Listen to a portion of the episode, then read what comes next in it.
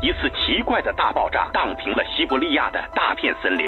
二十号的下午十六点五十分，四名黑龙江的游客是拍下了二十世纪八十年代。I was instead in a following aircraft。神农架到底有没有影？一九九五年九月二十一日，一则消息：神秘、离奇、未知、惊骇。亚特兰蒂斯的文明是否真实存在？神秘罗布泊彭加木为何失踪？美人鱼这一物种又是否存在于地球？人类进程中未知事件究竟几多真真假假、虚虚实实？敬请收听《探索之旅》。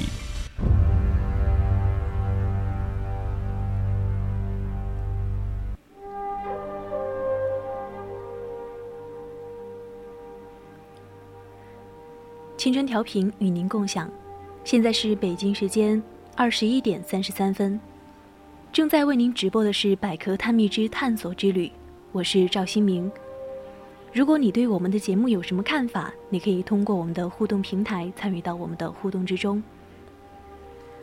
我们的短信平台是零八三幺三五三零九六幺，以及 QQ 群幺八二七八九二零幺。当然，你也可以搜索新浪微博 @VOC 广播电台，还有我们的微信平台宜宾 VOC 一零零，期待与你们一起分享和互动。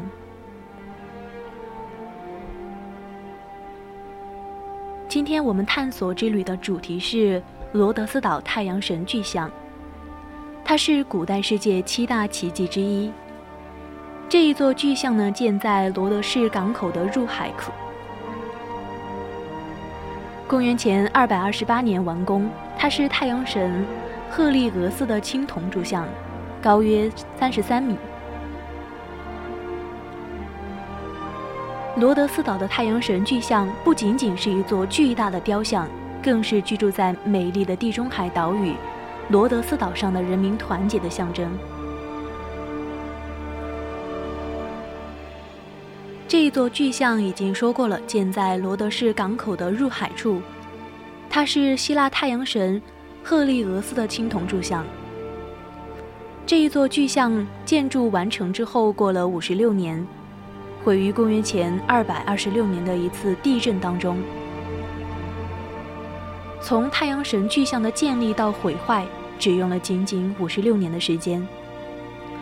然而，这一座巨像却在著名的世界七大奇迹的名单里面赢得了一席之地。老普林尼斯说过：“即便是在他倒塌之时，仍不失为一个奇观。”罗德斯岛的太阳神巨像不仅仅是一座巨大的雕像，更是居住在美丽的地中海岛屿罗德斯岛上的人民团结的象征。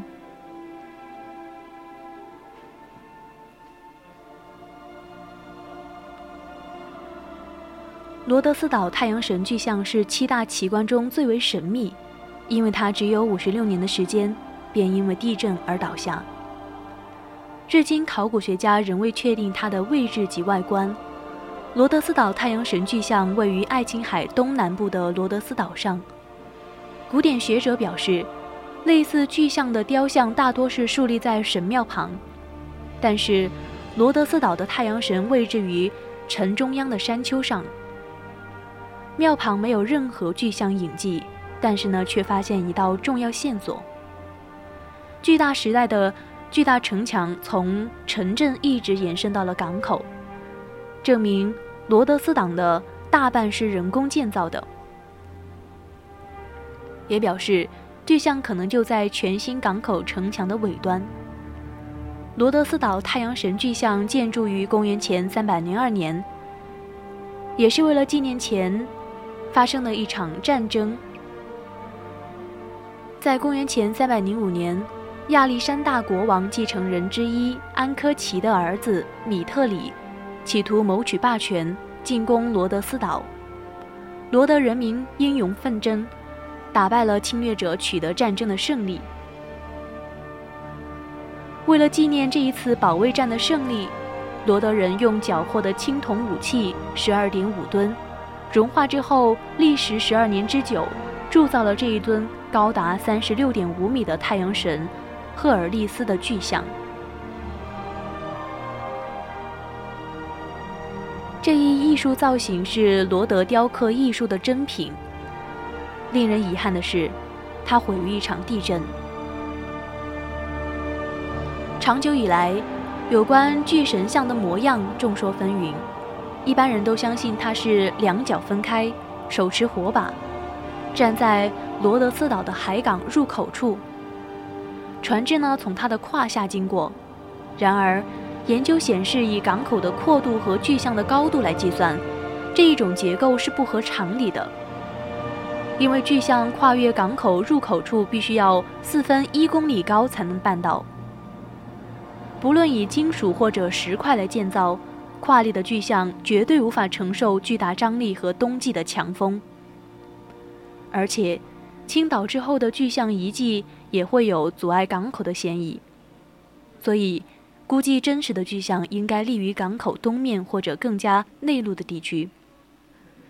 至于姿势，根本不知道，到底是站立、坐下，或者是驾着马车，至今仍无人知晓。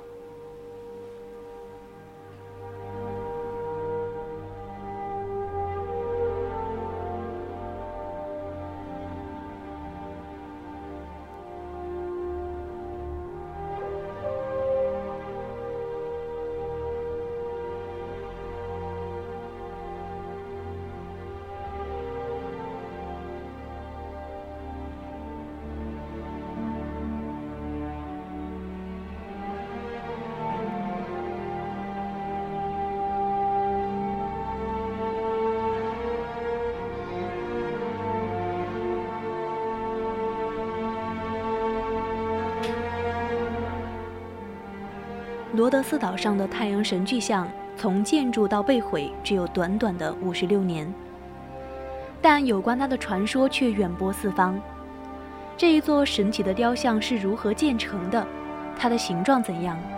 倒塌之后又去了哪儿？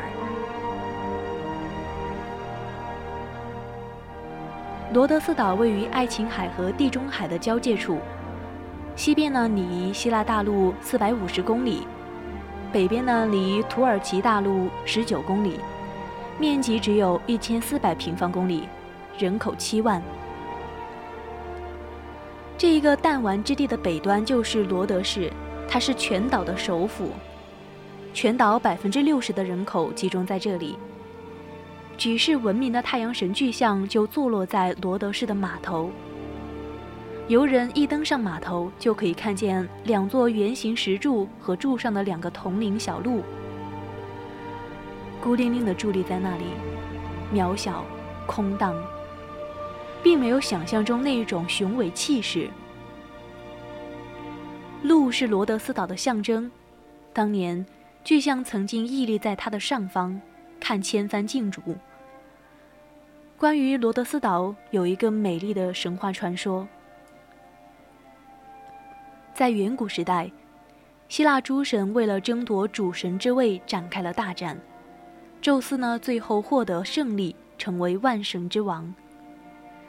志得意满的宙斯登上宝座之后，开始论功行赏，分封诸侯，但独独忘了给当时正在出巡天空的太阳神阿波罗留下一块封地。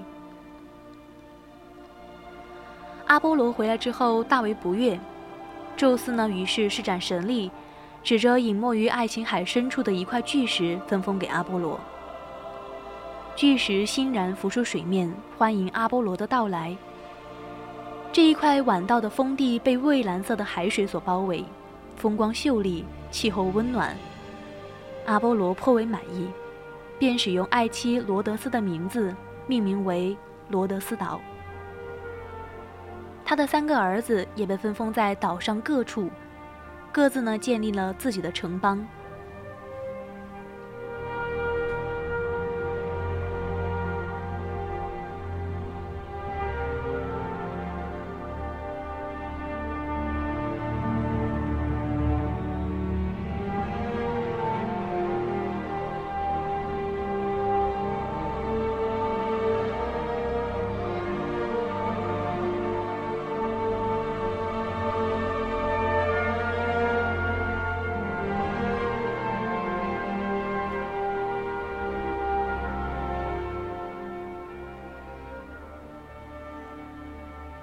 关于罗德斯岛上的那一场大战，是因为罗德由于在经济上与埃及密切联系，而且呢和托勒密一世保持了良好的关系。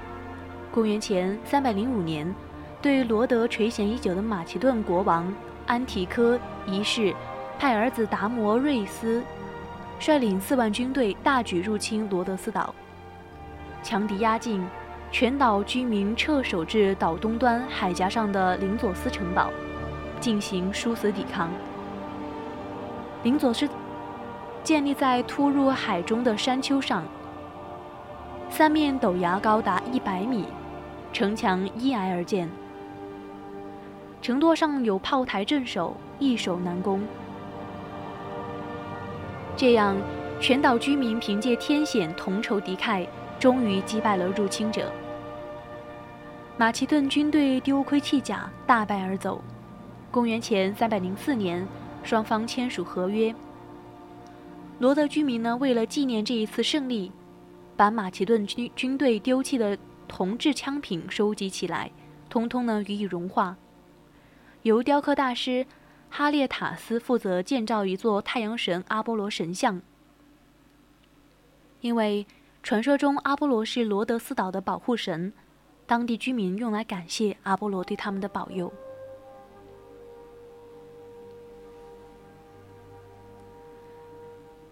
其实，在古代的希腊。建造十米左右高的雕像并不罕见，但是建造如此巨大的神像却是空前绝后的。怪不得巨像建成之初便被同时代的罗马哲学家安蒂培特誉为世界七大奇迹之一。如此巨大的雕像是如何铸成的？在缺乏起重设备的远古时代，又如何把它树立起来？这些都是令人难以想象的。也是太阳神巨像让人困惑惊奇的原因之一。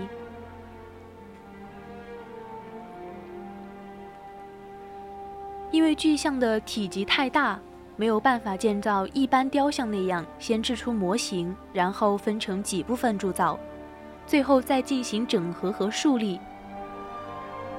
根据文献记载，巨人像是分几步建造起来的。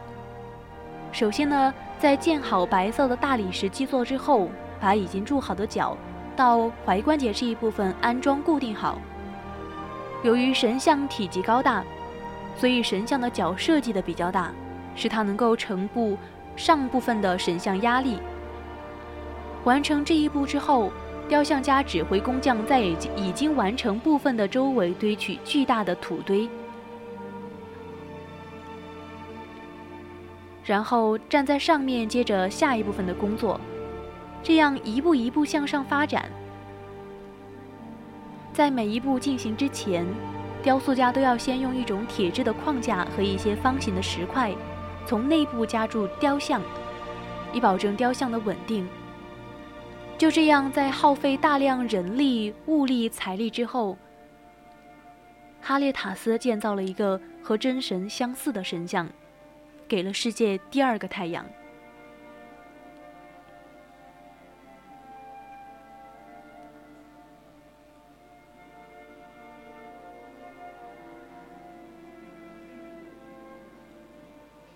五十余年之后，神像巨大的身躯横在地上，任凭风吹雨打，秋去春来。大约九百年之后，即公元六五三年。阿拉伯人入侵罗德斯岛，发现了躺在地上的神像残骸。他们费了九牛二虎之力，把残骸运到叙利亚，卖给了一位商人。据说那一个商人用了八百八十头骆驼才把残骸运完，以后巨像就不知去向。还有人说，巨像倒塌之后不久就被人盗走，但贼船在海上遇风暴沉没。铜像深深埋在海底，铜像究竟去了哪儿，恐怕是无从知晓了。罗德斯岛的太阳神巨像已经不复存在，但有关这个神奇雕像的传说和猜测却经久不衰。人们呢用史书中的简略记载来构筑它的模型，再加上自己的揣测，设想出了一个又一个太阳神巨象的形象。早在公元十一世纪，人们就对传说中的罗德斯岛神像外形做出了这样的推测：巨像左手举着头枪，右手按着长剑，柱脚是很高的圆柱，四周环绕着起伏的海浪。但有人提出异议，说太阳神阿波罗像应该是头戴太阳光环，驾驭着马车，马车载在一轮鲜艳的红日上。而且，传说中巨像的胯下能够进出轮腿。由于谁也没有办法拿出确凿的证据辩驳对方，争论便不了了之。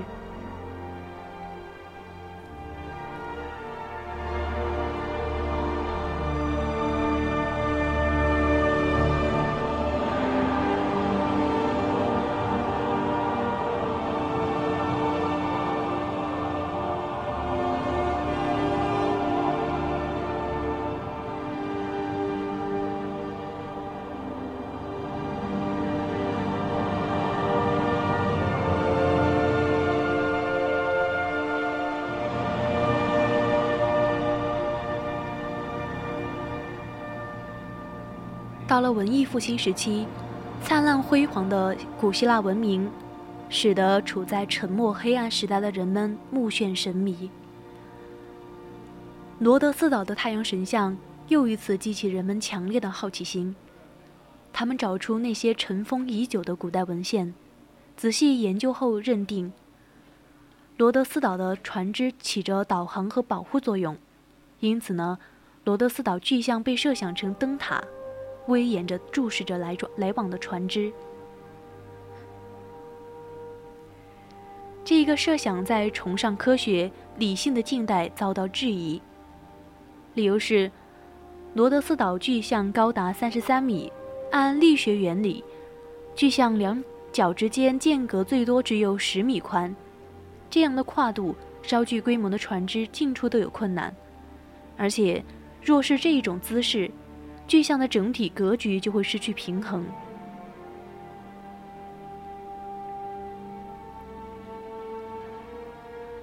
此外呢，还有人提出疑问：罗德斯岛巨像作为世界七大奇迹之一，难道就是如此简单的浇筑而成吗？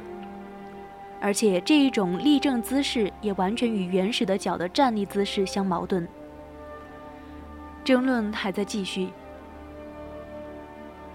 一九五六年，英国历史学家盖尔别尔特根据他在罗德斯岛找到的一块浮雕，把巨像设想成这个形象：太阳神站在地上，左手挡着前额，双目远眺；右手呢背搭着一件长衫，长衫一直拖到地上，形成巨像的另外一个补充支柱。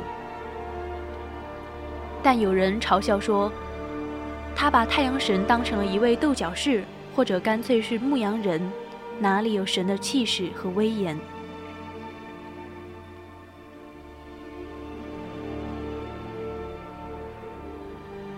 现在的考古学家似乎为了了解真相带来了一丝希望。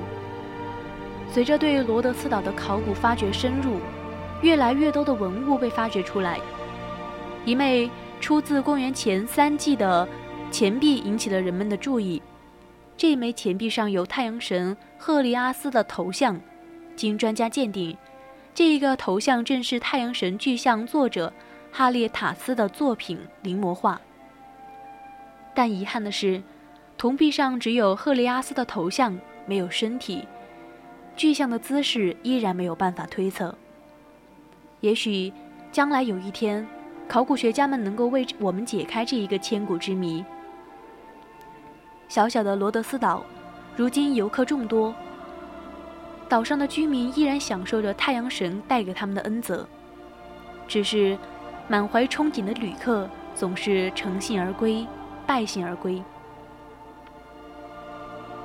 一九八四年春天，希腊政府提出准备修复神像，也许这一个决定会加快对神像真相的揭示。不久的将来。世人也许能够看到几千年前曾经屹立在这里的太阳神巨像，领略它雄伟的风采。